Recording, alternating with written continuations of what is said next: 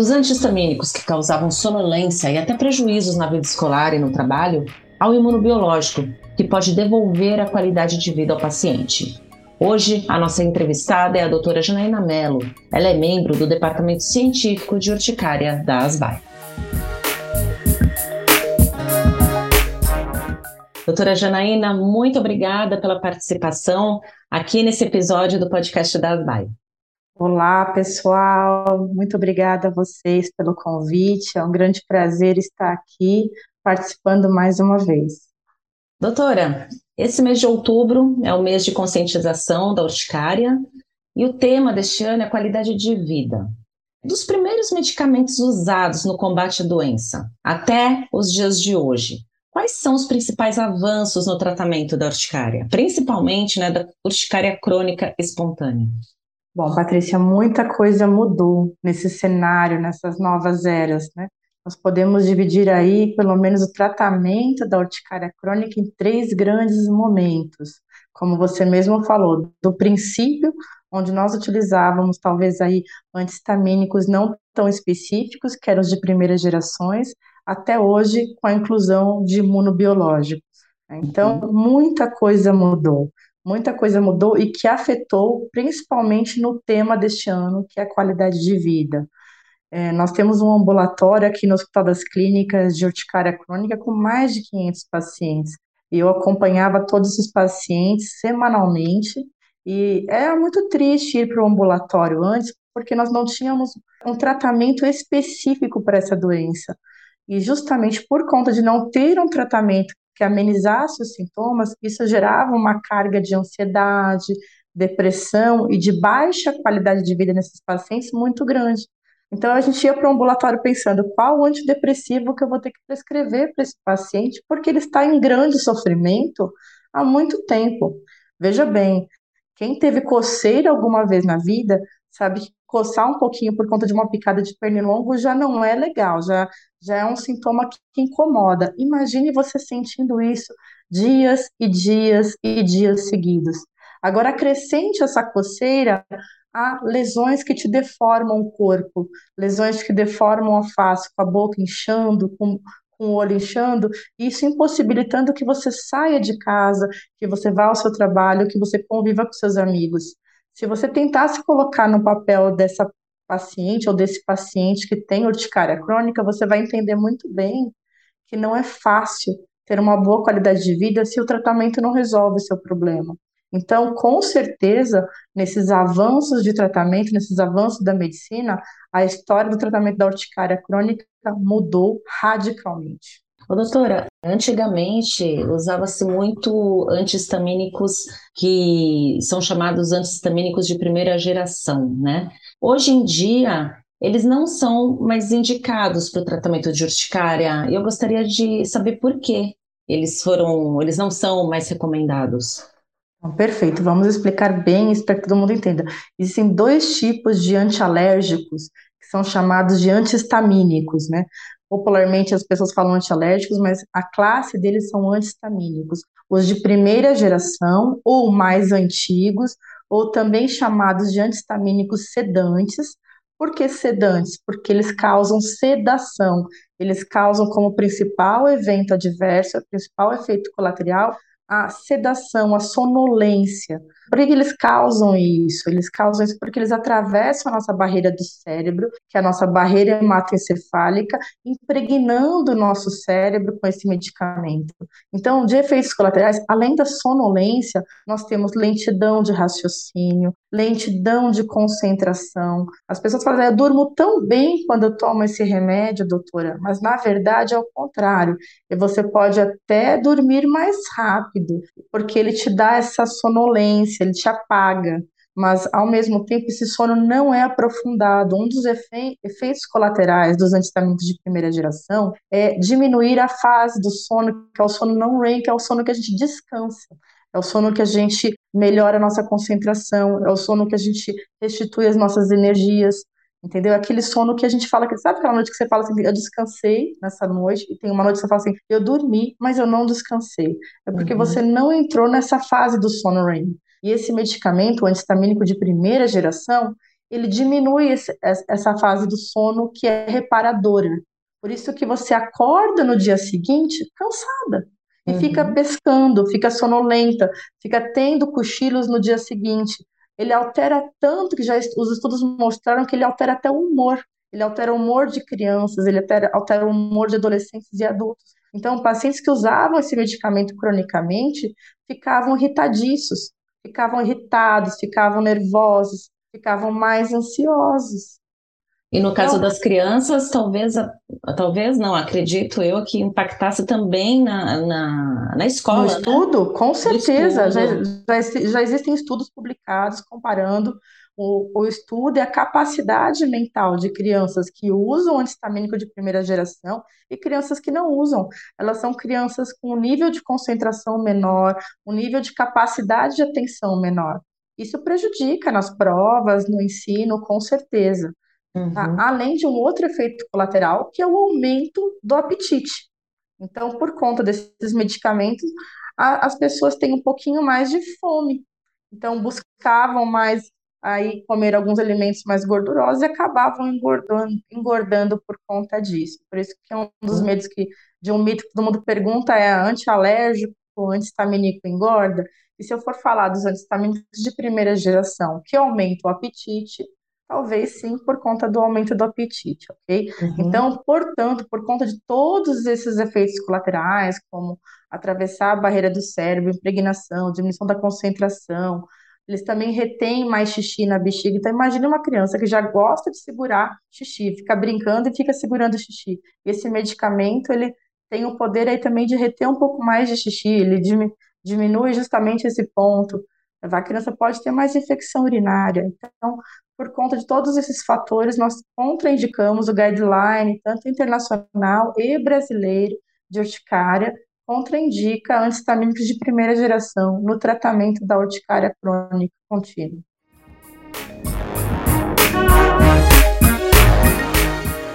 O paciente que apresenta urticária crônica espontânea mais grave, né, os casos mais graves, e não responde aos antihistamínicos. Hoje já existem os medicamentos imunobiológicos. É, na sua visão, quais as vantagens e as desvantagens dos imunobiológicos?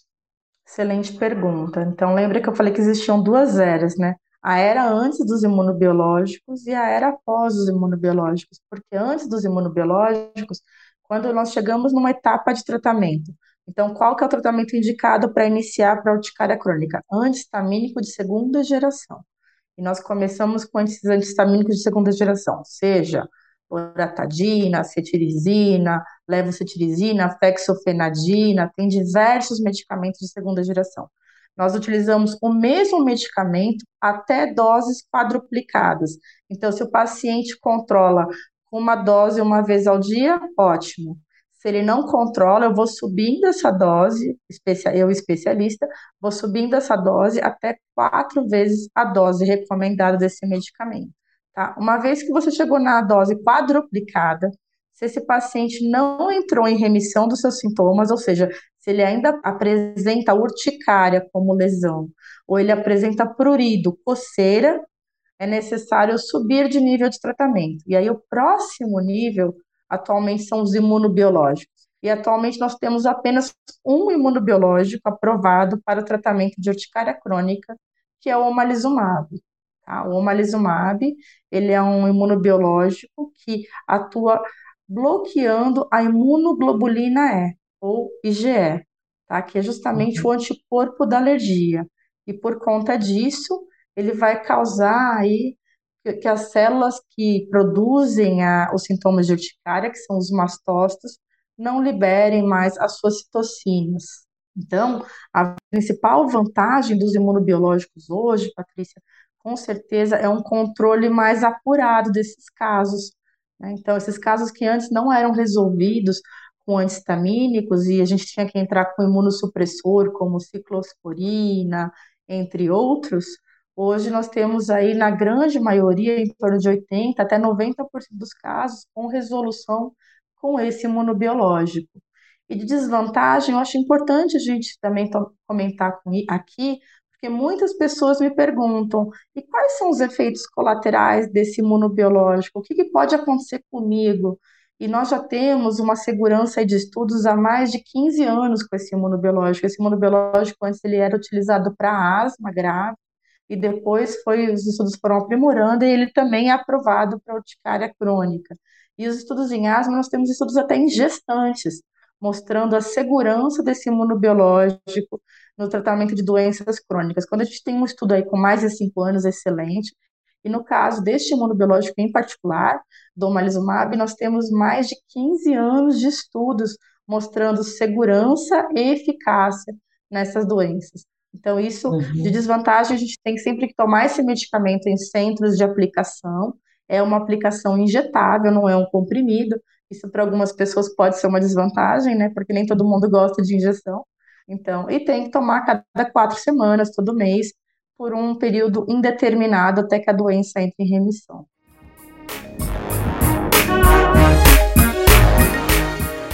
Doutora, e a partir do momento que o paciente recebe, né, o omalizumab, em quanto tempo a maioria dos pacientes começa a sentir o alívio dos sintomas, aquela coceira?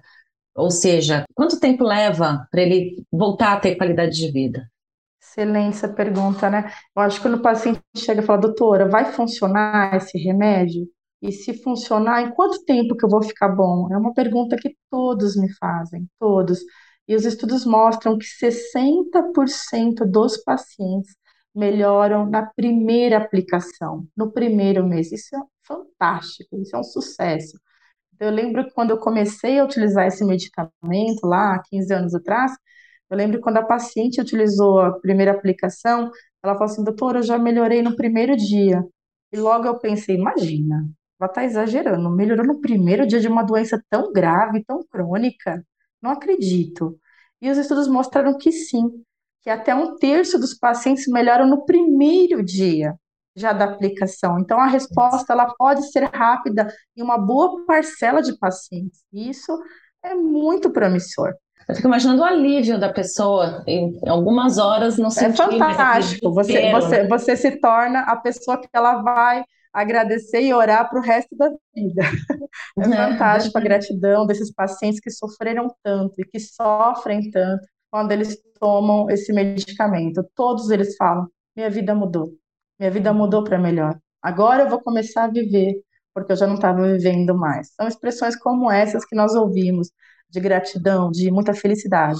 40% uhum. dos pacientes eles respondem até o sexto mês, é o que nós chamamos de respondedor tardio, que é aquele que não responde no primeiro mês, mas você utilizando a medicação continuamente, mensalmente, ele ainda pode, ele tem chances de responder cada vez mais à medida que você vai adicionando esse tratamento.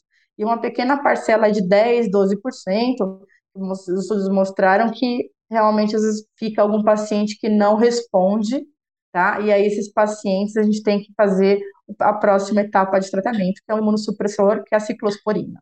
Uhum. Ô, doutora, então assim, se o paciente ele acaba de receber, né, o imunobiológico, e aí ele, em algumas horas, ele já não sente mais, não tem mais aqueles sintomas característicos. Isso não quer dizer que a doença está controlada certo? Depois de quanto tempo a gente pode falar, olha, esse paciente com urticária crônica espontânea está controlado? Depois desses seis meses? Excelente. Então, a gente só pode dizer após os seis meses, tá? Mesmo ele tendo uma resposta expressiva no primeiro dia, nós temos que manter este medicamento injetável por seis meses. Então, eu sempre explico: você conseguiu esse medicamento, e a gente até pode falar um pouquinho como esse paciente pode conseguir. Hoje, é, nós temos já desde 2021, né, abril de 2021, a aprovação desse imunobiológico pelo ROL, ou seja, os convênios já pagam esse medicamento desde que o paciente tenha passado pela etapa de antihistamínico quadruplicado e desde que ele comprove que ele é um paciente grave através de uma ferramenta chamada Score de Atividade Urticária, ou UAS-7. Se esse paciente preencheu essa ferramenta, esse questionário, de controle de atividade da urticária, que é justamente pontuar referente a cada dia o número de urticas e a, a, intensidade do seu prurido, da sua coceira, se é leve, moderado ou grave. Isso, se isso é comprovado de fato que ele é grave, ele recebe esse tratamento pelo convênio em até 21 dias. Esse tratamento ele é mantido por seis meses para avaliar esse controle. Os pacientes do SUS, a gente ainda está na luta para conseguir a incorporação desse medicamento pela Conitec e pelo SUS. Acredito que com todo o apoio de pacientes e de várias entidades, nós consigamos isso o mais rápido possível, tá? E vamos realmente estar torcendo para isso, porque é uma doença que esse medicamento muda a vida. Então, para os pacientes do SUS, ainda é necessário fazer por liberalidade, que é a judicialização. Tá? Uhum. Vamos torcer, né? Depois de ser... Sim. Que o SUS aprove. Se Deus quiser. Agora, depois de seis meses, Patrícia, aí a gente avalia esse paciente. Como nós sabemos que a urticária crônica espontânea, o CE, ela é uma doença autolimitada, ou seja, ela tem um dia para acabar. Então, o objetivo desse tratamento, ele é apenas, ele não é curativo. Ele é um tratamento de controle, ele vai controlar os sintomas da urticária. Então, a partir do momento que esse paciente está controlado em seis meses, nós, médicos especialistas, temos que começar o espaçamento desse medicamento. Eu vou aumentando o intervalo das aplicações. Então, uma medicação que ele tomava uma vez por mês, ou seja, a cada quatro semanas, eu aumento para seis semanas, oito semanas, e se esse paciente não tem nenhuma urticária e nem prurido nesse período de espaçamento, eu posso suspender a medicação, porque provavelmente a doença dele já entrou em remissão, já entrou em controle total. E geralmente existe, a gente pode falar em uma média assim, de quanto tempo entra em remissão, doutora? Não. Depende de paciente. Depende de paciente para paciente, mas a gente tem um fator preditor para isso sim. É, por, uhum. Qual que é a maior probabilidade? Quando aquele paciente ele responde no primeiro dia e ele não era uma urticária tão, tão grave, esse paciente ele tem uma probabilidade maior de retirar o medicamento mais rápido, de suspender o medicamento mais rápido ou de entrar em remissão. Mas probabilidade, não é certeza, ok? Agora, uhum. aquele paciente que era muito, muito grave, aquele paciente que sempre dependia de corticoide, aquele paciente que, por exemplo, tinha angioedema, que são os edemas de boca, olhos, mãos, pés, as mãos inchadas, boca inchada, associado ao quadro de urticária, entre outros fatores, como alguns exames laboratoriais, como exames de autoimunidade positivos, esse paciente tem um pior prognóstico. E ele é aquele, se ele principalmente é aquele que respondeu tardiamente ao imunobiológico, é aquele paciente que só respondeu no quarto e no quinto mês de aplicação do imunobiológico, esse paciente a gente tem que tomar cuidado. Não pode suspender tão rápido, porque pode ser que ele sim volte a ser refratário da urticária e precise manter aí esse imunobiológico por muito tempo.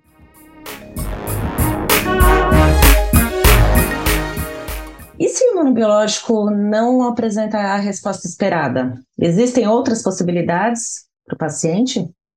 Certo. Então, a gente chegou naquele ponto em que eu usei a dose do imunobiológico e ele não respondeu nada, porque eu posso ter uma resposta total, eu posso ter uma resposta parcial e eu posso ter uma não resposta, ok?